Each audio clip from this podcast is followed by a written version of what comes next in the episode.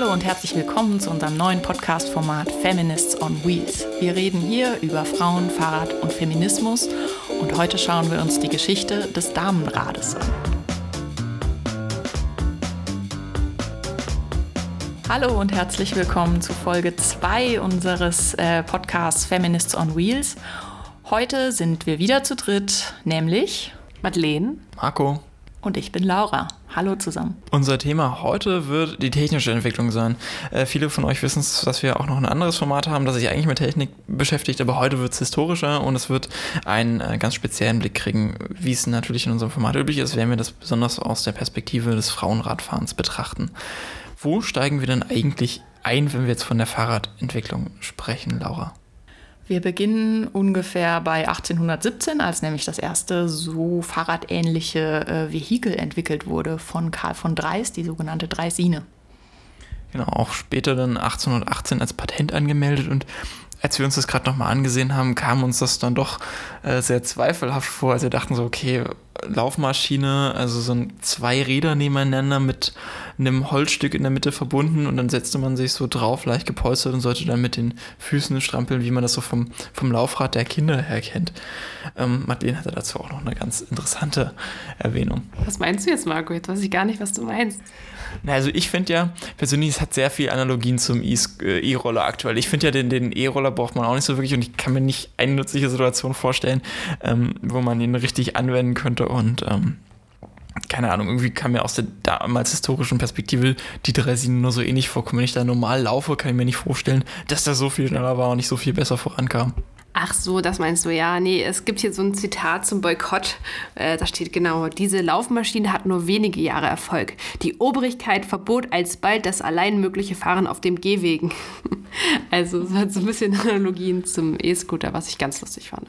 Jetzt gucken wir aber auch direkt mal nicht nur in den deutschen Bereich, also die Resine kommt ja aus Deutschland äh, von äh, Karl Friedrich Dreis.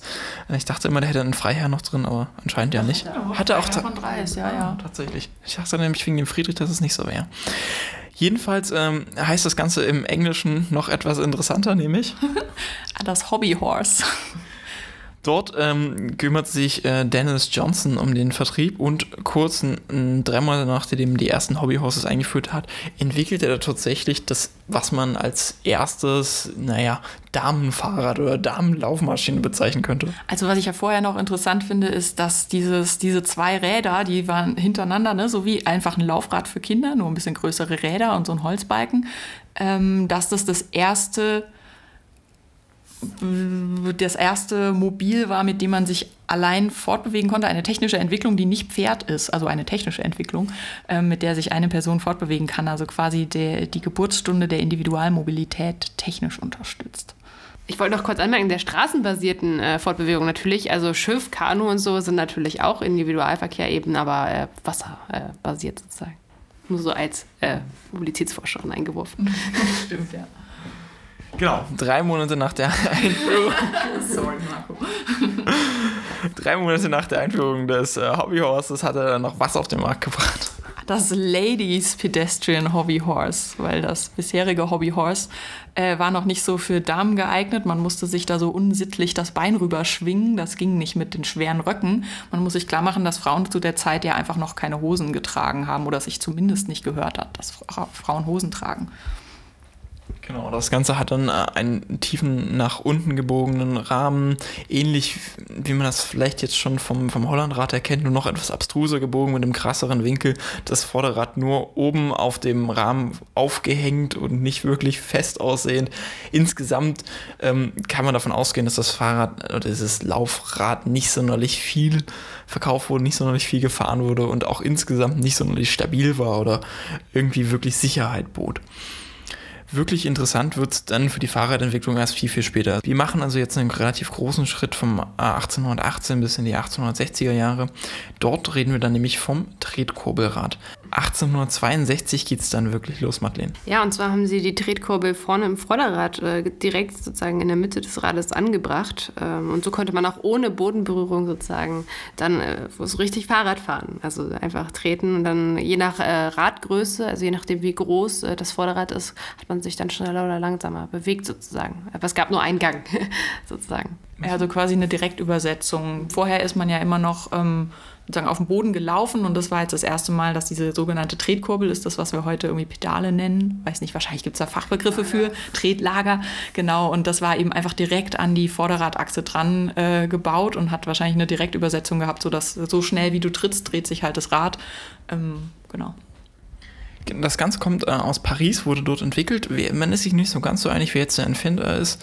Äh, Pierre Lallemand, richtige Aussprache, glaube ich. Lallemand. L'Allemand.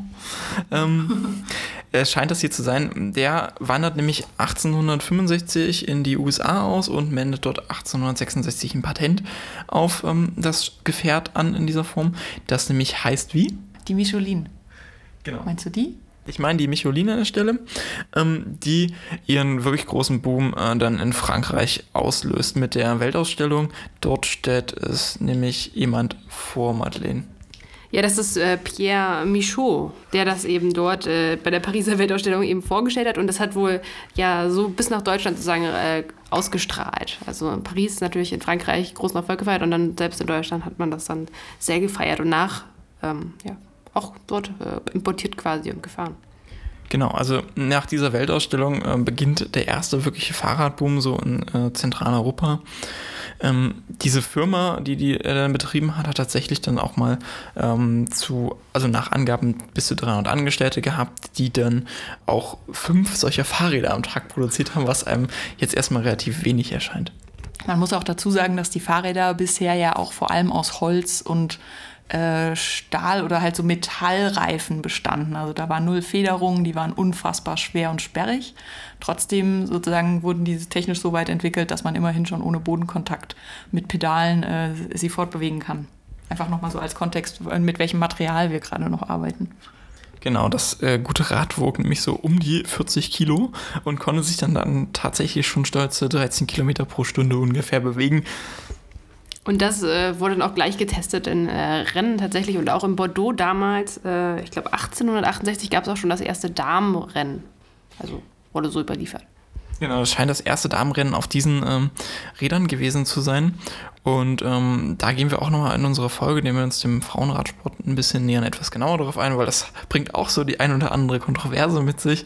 Ähm die Michelin hat ja jetzt keinen tiefen Einstieg gehabt, oder? Diese, diese Tretkurbelräder waren erstmal wieder nur für Männer und ähm, das heißt, die waren mit Rock oder Kleidern überhaupt nicht zu bedienen. Und bei diesem ersten Radrennen sind die Frauen auch tatsächlich einfach in Männerkleidung gefahren, weil das anders gar nicht möglich gewesen wäre. Genau, an dieser Kleidung entzündet sich dann auch die kleine Debatte in der Darstellung, äh, wie es denn nun eigentlich war. Tatsächlich ähm, hat dieses Rad dann auch eine kleine Modifikation später bekommen von äh, Samuel Webb Thomas 1870. Entwickelt er dann nämlich eine leicht frauenfreundlichere Variante, indem dort ähm, vor, an die Räder nochmal ein Rockschutz reinkommt. Man muss bedenken, die Röcke waren relativ lang, relativ schwer und wenn die dann zwischen diese relativ breiten Holzstreben gekommen sind, ist das nicht sonderlich praktisch gewesen. Zusätzlich kriegt es dann auch noch ein äh, kleines Stützrad dazu, damit das Aufsteigen äh, leichter wird und mit so einem Rock das Gewicht Gewicht und Gleichgewicht zu halten, ist ja auch nicht sonderlich einfach. Interessant ist aber halt, dass das Ganze auch nach Deutschland dann kam. In Braunschweig ist hier überliefert, dass es dort dann auch eine Produktion dieser oder ähnlicher Räder gab und äh, tatsächlich auch 1870 die ersten Fahrradschulen in Magdeburg und in Berlin gegründet worden zu sein scheinen. Damit ist das Rad eigentlich auch noch ein bisschen der Vorreiter des Hochrades, über das wir gleich noch sprechen. Also hier sind wir noch nicht mit den FahrerInnen über dem Vorderrad, sondern es ist noch ganz klassisch so in der Mitte des Fahrrads verortet. Stabilität ist jetzt hier schon noch etwas besser als beim Hochrad, wo wir gleich noch reden, aber es ist halt immer noch nicht ganz optimal. Und im englischen Sprachraum ist das Ganze dann als Bone Shaker bekannt. Achso, na, ich wollte noch eingehen, weil wir gerade schon über 1870 geredet haben, dass natürlich aber 1870, 71 durch den deutsch-französischen Krieg sozusagen dann aber eine Flaute, also was ist eine Flaute, aber ähm, das natürlich erheblich irgendwie Fahrradnutzung eingeschränkt hat durch den Krieg, eben da total alles in Vergessenheit ein bisschen geraten ist. Das wollte ich noch ansprechen. Genau, also die Produktion dieser Räder und die Entwicklung, der Fortschritt, der sich jetzt ja aktuell noch sehr im, ja, im zentraleuropäischen Raum befindet, plus England ähm, geht hier zurück. Das geht weiter dann in, in Amerika und halt noch in England, aber in Frankreich und Deutschland liegen der, liegt der Fokus halt einfach ganz, ganz anders, weil halt die Kriegsbemühungen da an der Stelle sind, muss man denken, dass ja die Deutschen dann auch irgendwann in Frankreich einmarschieren und dann ist die Fahrradproduktion dort etwas äh, schwieriger. Wir dann aber auch mal direkt zum Hochrad, nicht gerade die Glanzstunde des Frauenradfahrens wahrscheinlich. Ja, generell sind Frauen ja bisher nicht so wahnsinnig umfangreich bedient worden von diesen Rädern. Also wenn wir es nochmal zusammenfassen, so dieses Hobbyhorse oder Tretrad, äh, Laufrad, da gab es irgendwie mal so eine Tiefeinsteiger-Ladies-Version, die aber sehr instabil ist. Dann gab es diese Tretkurbelräder, die irgendwie schon mehr wie ein Fahrrad sind. Die konnten Frauen nur fahren, wenn sie sich Männerklamotten angezogen haben. Das haben sie trotzdem gemacht, aber generell ist das Fahrrad jetzt einfach noch nicht besonders doll für Frauen entwickelt worden. Es gab so ein paar Seitenexperimente, ob man mit mehr Rädern oder anderen Sitzen irgendwie ähm, Frauen das Fahrradfahren erleichtern kann oder das Fahren auf diesen äh, Rädern. Und genau, jetzt kommt es zur Entwicklung des Hochrades. Das ist auch wieder nicht so besonders geeignet, weil ähm, das einfach auch relativ aufwendig ist, da hochzukommen. Man sitzt total hoch. Also wer die Bilder kennt, die Vorderrad, das Vorderrad ist viel, viel größer als das Hinterrad. Und man sitzt oberhalb des Vorderrads, also über der Achse des Vorderrads ist dann der Sattel ähm, so dass man fast in zwei Meter Höhe sitzt und das natürlich auch ein großes Unfallpotenzial bietet, wenn man einfach mal nach vorne runterfällt oder so. Das heißt, es war irgendwie relativ gefährlich, darauf zu fahren. Es war aber auch recht beliebt, aber eben bei sportlichen, eher jüngeren Männern. Und es war nicht zugänglich für äh, Frauen mit komplizierten Klamotten an und es war auch nicht zugänglich für ältere Personen, die einfach nicht sportlich genug sind, um sich da hochzuschwingen. Zeitgleich natürlich auch für Menschen, die einfach zu klein sind dafür. Also man muss bedenken, das Rad muss, muss man hochkommen, man muss halt auf dem Rad noch runterkommen, dann halt auch bis, ähm, bis zur Tretkurbel an der Stelle. Und tatsächlich waren die ja bis zu zweieinhalb Meter, zwei Meter so hoch. Das muss man sich mal vorstellen, auf einem Fahrrad in dieser Höhe zu sitzen, das dann äh, zwei Räder hat, was äh, nicht gerade, glaube ich, ein angenehmes Gefühl sein könnte.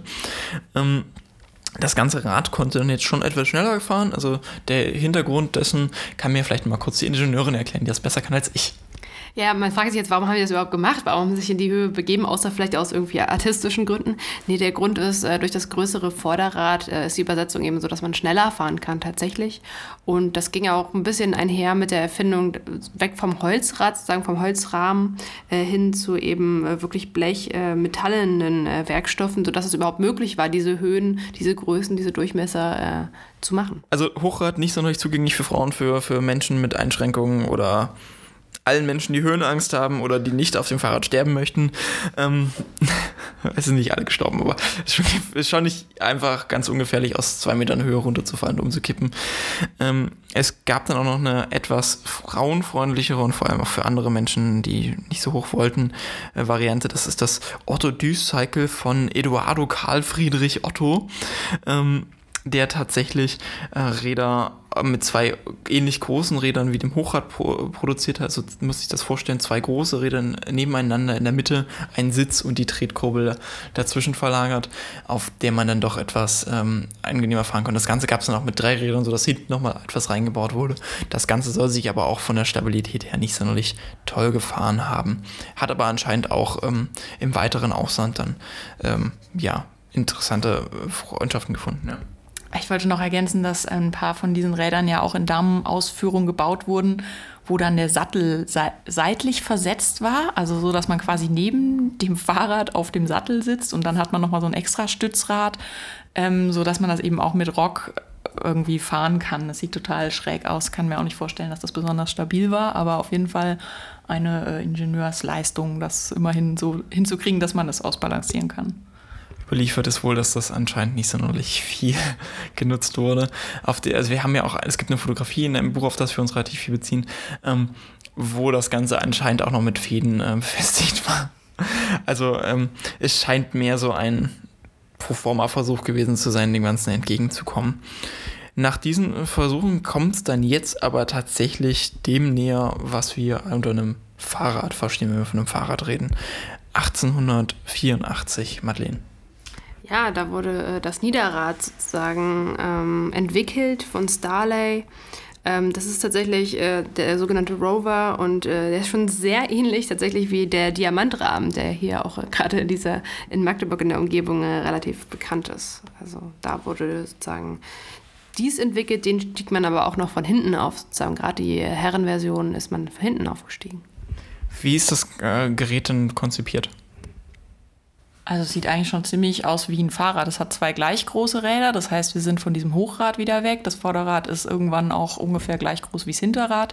Dazwischen ist der Sattel und das Neue ist, dass die, ähm, die Tretkurbel nicht mehr direkt an der Radachse angebracht ist, wie beim Hochrad und bei dem vorigen Tretkurbelrad, sondern dass wir jetzt eben eine Kettenübersetzung haben. Also dass quasi, wie wir es kennen, zwischen dem Vorder- und dem Hinterrad irgendwo das Tretlager ist und dann eine Kette quasi ähm, der den, den Tritt aufs Hinterrad ähm, überträgt. Genau, tatsächlich kommt dann der Antrieb ja dann aus der Mitte und dann übers Hinterrad übertragen, nicht mehr wie vorher vom Vorderrad ausgehend. Also alles jetzt etwas entspannter. Man kann dann jetzt wahrscheinlich auch äh, deutlich aufrechter bzw. weniger gefährlich sitzen. Genau, wir haben aber wieder einen hohen Einstieg, also die ist die sozusagen oben als eine Querstange, so dass es wieder sich vor allem für Männer geeignet hat, die Hosen tragen oder Personen, die Hosen tragen, sagen wir vielleicht mal. Und der Aufstieg erfolgte von hinten und der Abstieg erfolgte auch nach hinten. Das heißt, man springt nach hinten irgendwie vom Sattel runter, wenn man von diesem Rover absteigen will oder so zumindest in der Anleitung. Ja, kann ich irgendwie persönlich noch nicht so nachvollziehen, weil ich würde das Rad immer zur Seite legen. Aber egal es scheint damals ähm, wohl schicklicher gewesen zu sein, das so zu machen. Interessant wird es dann auch 1888, weil wir haben ja jetzt diese kleinen Räder, die plötzlich näher an der Straße sind. Wollt ihr noch was einschieben vorher? Ich wollte noch zum Sicherheitsaspekt was sagen. Also auch der Schwerpunkt ist anders. Ähm, dadurch äh, hat es an Sicherheit gewonnen im Vergleich zum Hochrad. Aber darauf wird es wahrscheinlich wegen 1888 darauf anspielen. Ähm, es war immer noch bei den damaligen Straßenbedingungen sozusagen noch total ungefedert und total, naja, auch nicht angenehm zu fahren. Und erst dann 1888, als äh, Dunlop sozusagen dann die äh, Gummibereifung erfunden oder wiedererfunden hat, sozusagen, wurde es dann ein bisschen entspannter mit einer Luftbereifung. Genau. Die Luftbereifung ähm, federt die schrecklichen damaligen Straßen ab. Ich weiß nicht, wäre, glaube ich, auch heute sehr unangenehm zu fahren ohne Luftbereifung, weil besonders den Straßen, die wir so in Deutschland kennen für Radwege, ähm, sind ja doch nicht so ganz freundlich. Und aber dieser Vorstoß, dass wir jetzt dieses Fahrrad haben, das nicht mehr das Hochrad ist, das jetzt schon Einsteiger freundlich ist, also Frauen, die sich jetzt nicht an die Kleidungslinien hielten, konnten jetzt auch mit diesem Rad langsam dann ähm, mehr fahren sehen wir auch 1890 dann jetzt eine deutlich stärkere Entwicklung, die auch Frauen in den Markt inkludiert. Also man hat eine neue Zielgruppe anscheinend gefunden. Genau, man hat äh, den Niedereinstieg wiederentdeckt und eben auch auf dieses Fahrrad angewandt, dass man nicht mehr diese obere Querstange hat, sondern den Einstieg so niedrig macht, dass man auch, wenn man nicht das Bein hochschwingen und rüberschwingen kann, zum Beispiel mit einem Rock oder zum Beispiel, wenn man ein bisschen eingeschränkt ist, äh, zum Beispiel eine ältere Person, die nicht mehr so agil ist, trotzdem die Möglichkeit hat, auf dieses äh, Rad aufzusteigen. Genau, 1898 kommt dann auch noch der, der klassische Freilauf hinzu. Also ich muss nicht mehr durchtreten. Das ist, ich kann es also auch frei laufen lassen, die Narbe hinten, sodass das Rad durchläuft, auch wenn ich nicht trete. Das ist dann auch nochmal ein deutlicher Komfortgewinn an der Stelle.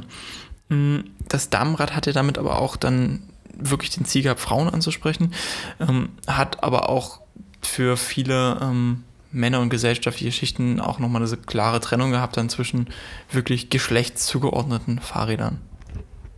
Ja, tatsächlich hat sich genau in dem Moment auch zementiert, was wir heute noch als Samenrad äh, ja, leider kennen, also was immer noch die läufige Bezeichnung ist, eben die Form, dass es eben nicht der, ähm, die Querstrebe ist. Und äh, Damenräder sind meistens schwerer als Herrenräder. Das ist auch heute meistens noch so eben, da sie nicht nur eine äh, ein Rohr sozusagen nach unten gebogen haben, sondern meistens zwei. Also das muss aus Stabilitätsgründen ein bisschen breiter ausgeführt werden. Und das ist auch tatsächlich heute noch so. Und auch damals, das fand ich ganz lustig, ähm, wurde sich schon darüber auch von Frauen durchaus, also ja, wurde es kritisch angemerkt, dass es ja schade ist, dass die Damenräder schwerer und nicht so sportlich sind wie die Herrenräder. Äh, Amalie Rother sagte 1897, ich bin gewiss heute keine Freundin des ebenso hässlichen wie unpraktischen Damenrades, aber das steht fest. Ohne diese Maschine hätte das Damenfahren nie den jetzigen Aufschwung genommen. In, be in besseren Kreisen hätten sich viel schwerer, äh, die besseren Kreise hätten sich viel schwerer zum Fahren entschlossen. Also sie anerkennt, dass das ganz schön hässlich und unpraktisch ist, aber immerhin hat es irgendwie dazu geführt, dass Frauen anfangen, Fahrrad zu fahren. Genau, und Frauen, die dann aber nicht dieses Rad genommen haben, sondern vielleicht sportlich unterwegs waren, waren dann äh, als äh, auf Herrenmaschinen verschrien und als ähm, ja, sehr despektierlich betrachtet. Zeitgleich galt das aber auch für Männer, sodass wir hier sehen, wir haben ja auch schon so eine toxische Maskulinitätsstruktur gesagt, naja, Männer müssen das Herrenrad fahren, Frauen müssen das Damenrad fahren und nichts anderes, weil es gäbe ja auch für Männer ähm, gute Gründe, dieses sogenannte Damenrad zu nutzen. Ja, ich finde es auch irre, dass sich diese Bezeichnung bis heute durchgesetzt hat, ja, dass irgendwie die, die obere Stange, das ist für Männer und ohne die Stange ist für Frauen, wo ich mir denke, so, wie viele Frauen heute tragen noch durchgehend Röcke und kriegen es nicht hin, ihr Bein darüber zu schwingen. Also das ist einfach keine Frage von Geschlecht, sondern es ist eine Frage von Stil und von körperlicher Agilität und auch von, von Präferenzen, was Madeleine sagte, die mit dem tiefen Einstieg sind vielleicht ein bisschen schwerer ähm, vom Gewicht her, die mit der Querstange sind ein bisschen unpraktisch praktischer, weil sie einen in der Kleiderauswahl einschränken, die man aufs Fahrrad bekommt. Aber man sollte eigentlich von, und es, man sollte von Fahrrädern mit niedrigem oder hohem Einstieg, sagt man das dann, äh, sprechen, weil es ja auch für Männer gute Gründe geben kann, ähm, nicht den hohen Einstieg zu wählen, sondern eben niedrigen. Ja, dem kann ich eigentlich kaum was äh, hinzufügen. Also, ja. Entsprechend sollten wir uns vielleicht auch sprachlich wirklich mal Gedanken machen, ob man, ob dieser Begriff des Damenrades nicht veraltet ist. Das ist erst in der Entwicklung, wenn wir uns das angucken, schon sinnvoll, weil wir dann wirklich mal anfangen, auch darüber nachzudenken, welche Bedürfnisse haben Frauen aufgrund ihrer gesellschaftlichen Strukturen dort. Die hätten sie ja nicht also bevor wir jetzt wieder die Argumentation hören, dass, naja, Frauen haben andere Bedürfnisse, weil das biologisch war, das hat nichts mit biologisch zu tun an der Stelle, sondern es ist einfach ein, ein soziokulturell geschaffenes Phänomen, dass Frauen aufgrund ihrer Einschränkungen und der Sachen, die ihnen auferlegt wurden, halt diese speziellen Konstruktionen brauchten. Also ja, es gab nie wirklich den Bedarf für Frauen, ein explizit anderes Fahrrad zu entwickeln an der Stelle, ja. Sondern es wurde halt gesellschaftlich der Rahmen dafür geschaffen, dass Frauen die anderen Räder nicht nutzen konnten. Entsprechend müssten wir uns jetzt mal Gedanken darüber machen, ob der Begriff des Damenrades eigentlich noch wirklich zeitgemäß ist, ob man ihn noch verwenden sollte oder ob man ihn kritisch einordnen sollte. Ja, auf jeden Fall. Also das ist einem manchmal gar nicht so bewusst. Auch gerade, wenn ich an mich denke, ich habe auch explizit ein Damenrad, wollte ich unbedingt haben. Ich habe mir gar nicht Gedanken gemacht, sondern ich wollte einfach nur kein Herrenrad haben. Aber es, mit dem Einstieg, da habe ich gar nicht drüber nachgedacht, sondern ich habe einfach nur ja, gedacht, was für meine Größe oder was für mich eigentlich Sinn ergibt. Aber es ist eigentlich voll gut, das zu hinterfragen. So, was ist eigentlich ein Herrenrad, was ein Damenrad und muss es überhaupt diese Unterscheidung geben? Soll ich nicht lieber darüber nachdenken, was ich mit dem Rad machen möchte oder was für Kleidung ich trage oder ähm, ja, was ich für sportliche Ambitionen sozusagen habe? Aber du wolltest ein Damenrad, weil es ein Damenrad ist? Ja. Ah, spannend. Ja. Aber ich habe früher auch, ich hatte total die Hemmung, dachte immer ja, ein Jungsfahrrad oder ein Männerfahrrad würde ich mir ja nicht aussuchen oder das muss man so voll aktiv wählen und sich überlegen, fahre ich das jetzt? Also ich habe auch jetzt zum ersten Mal ein Fahrrad mit hohem Einstieg und hatte vorher sehr, sehr, sehr viele Fahrräder, die keinen hohen Einstieg hatten, sondern niedrigen. Tatsächlich finde ich es aus, ähm, aus meinem Freundeskreis höre ich das häufiger mal, dass Frauen auch ähm, doofe Sprüche dafür kriegen, dass wenn sie ein Rennrad beispielsweise fahren waren mit einer Querstange und dann sich anhören müssen, dass sie ein Herrenrad fahren würden und dass das immer noch präsent ist, finde ich im Jahr 2019 tatsächlich etwas erschreckend. Aber gucken wir mal, was ist denn, wie könnte man es sonst bezeichnen, was ist denn jetzt eigentlich aus dieser Entwicklung, aus diesem Damenrad, so genannt wie es damals war, geworden? Naja, eigentlich äh, gibt es einfach ganz viele verschiedene Fahrräder. Also wenn man es mal wirklich betrachtet, es gibt Räder mit Trapezrahmen, es gibt äh, Räder mit tiefem Einstieg, es gibt auch Räder mit explizit sehr tiefem Einstieg, gerade für ältere Menschen. Also ich kenne das immer nur gelabelt wirklich für ältere Menschen und das ist auch egal, ob das ein Oma und ein Opa ist sozusagen. Und dann gibt es Rennräder, es gibt Trekkingräder, es gibt, also wir sollten lieber, glaube ich, über die verschiedenen ähm, sportlichen oder ja Aus Form, Formsprägungen ne? reden, ja. Die Funktionen, für was, äh, was willst du mit dem Fahrrad machen, was muss das Fahrrad dir bieten, damit du es fahren kannst. So. Und es können halt sehr unterschiedliche Bedürfnisse sein, mit denen Menschen halt ihr Fahrgerät auswählen. Und das ist ja auch alles total legitim und hat zu einer riesen Vielseitigkeit geführt. Ähm, und ich glaube aber schon, dass für dass dieser Begriff Damenrad, so wie wir ihn heute behandelt haben, eben in diesem historischen Kontext, äh, in der Entwicklung des Fahrrads schon erstmal Sinn machte, weil es ja da darum ging, Räder zu entwickeln, die Damen unter den damaligen Bedingungen, also wie Frauen, sorry, dass Frauen, wie sie eben ähm, damals in die Gesellschaft eingebettet und erzogen waren, dass sie halt trotzdem Zugang zum Fahrrad kriegen. Da verstehe ich das schon, dass man das in dem Kontext als Damenrad labelt. Es hat dazu geführt, dass einfach Fahrradfahren vielseitiger wurde und mehr gesellschaftlichen Schichten und mehr Menschengruppen zugänglich gemacht wurde. Technisch gibt es tatsächlich ein Fahrrad, das sich jetzt von seinem klassischen Typus her noch sehr nah an diesem, was wir als Rover Damenfahrrad dann gesehen haben, auch befindet. Das ist in Deutschland sehr bekannt als Hollandrad. Ähm, in, in den Niederlanden heißt es tatsächlich Opa oder Oma Fiets anscheinend, wie ich das heute gelernt habe. Und ähm, im englischen Sprachraum ist es der Roadster. Das ist das Rad mit dem tiefen Einstieg. Es ist bekannt für ähm, seine, das Doppelrohr, was Madeleine schon angesprochen hat. Es hat diesen Kettenschutz extra nochmal. Also es ist ein wirklich sehr gemütliches Tourenrad eigentlich. Inzwischen sind sie auch bisschen sportlicher zu fahren ja noch, also durch die technischen Fortschritte bessere Schaltungen und alles. Aber es ist tatsächlich ein, ein Fahrrad, das wir inzwischen, glaube ich, jetzt auch bei allen Geschlechtsgruppen schon so sehen und das inzwischen auch schon wieder Retro-Charme hat, oder? Auf jeden Fall, die sind super beliebt und da sitzt man ja auch so total aufrecht drauf. Man thront auf diesem Fahrrad. Ich habe auch so eins, ich finde es mega cool, da drauf zu fahren. In dem Sinne sind wir, glaube ich, schon am Ende unserer heutigen Folge angekommen, oder? Ja, ich würde gerne noch mal kurz an die letzte Folge erinnern. Also wir haben jetzt die, ähm, die technische Entwicklung über das 19. Jahrhundert hin angeschaut, wie es dazu kam, dass Frauen überhaupt Fahrrad fahren können. Und beim letzten Mal haben wir uns ja darüber unterhalten, wie Frauen eben ab den 90ern äh, angefangen haben, eben das Fahrrad für sich zu entdecken. Und das hat irgendwo auch so kulturelle Entwicklungen und Veränderungen total mit angetrieben oder ausgelöst. Und jetzt ist über die technische Entwicklung, finde ich, auch total klar, wie es halt dazu kam, dass es zu dem Zeitpunkt Aufschwung erlebt hat. Vielleicht noch eine kleine äh, Podcast-Hausmeisterei, also so ein bisschen ja, organisatorisches hinten dran. Äh, es gab die Nachfrage, ob wir Literatur nochmal zur Verfügung stellen können. Ähm, es wäre jetzt ein bisschen anstrengend für jede Folge, nach der Literatur zu schauen, die jetzt gerade nochmal rauszusuchen. Ich weiß, wir machen das für die anderen Podcasts, weil es meistens Nachrichten sind und dann Nachrichtenbezug haben. Ähm, ich habe überlegt, ich werde das wahrscheinlich im Zuge der Veröffentlichung dieser Folge machen oder kurz danach. Es wird nochmal eine Übersichtsseite des Podcasts auf dem Fahrradstadtmagazin geben.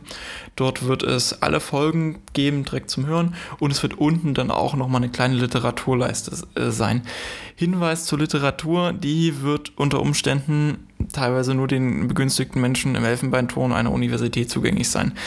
Weil es viel Literatur ist, die halt in, die wir aus der Unibibliothek teilweise beziehen und damit nicht ganz so frei verfügbar ist. Aber in der Regel kann man sich dann auch eine Mitgliedschaft holen. Also Laura könnte noch mal kurz was dazu sagen, wie man in Uniliteratur kommt, wenn man kein Studi- oder Mitarbeiter einer Uni ist. Ja, also bei Unibibliotheken kann sich eigentlich, soweit ich weiß, zumindest in Magdeburg ist das so, jede Person einen Ausweis holen, machen lassen und dann kann man auf diese Bibliothek zugreifen und alles, was sie bietet. Wir können vielleicht auch, also wenn sich jemand jetzt brennend interessiert, könnt ihr uns auch schreiben und vielleicht finden wir irgendeine Möglichkeit, Informationen auszutauschen. In dem Sinne verabschieden wir uns, glaube ich, und hören uns in zwei Wochen wieder. Ciao. Tschüss. Schönen guten Abend.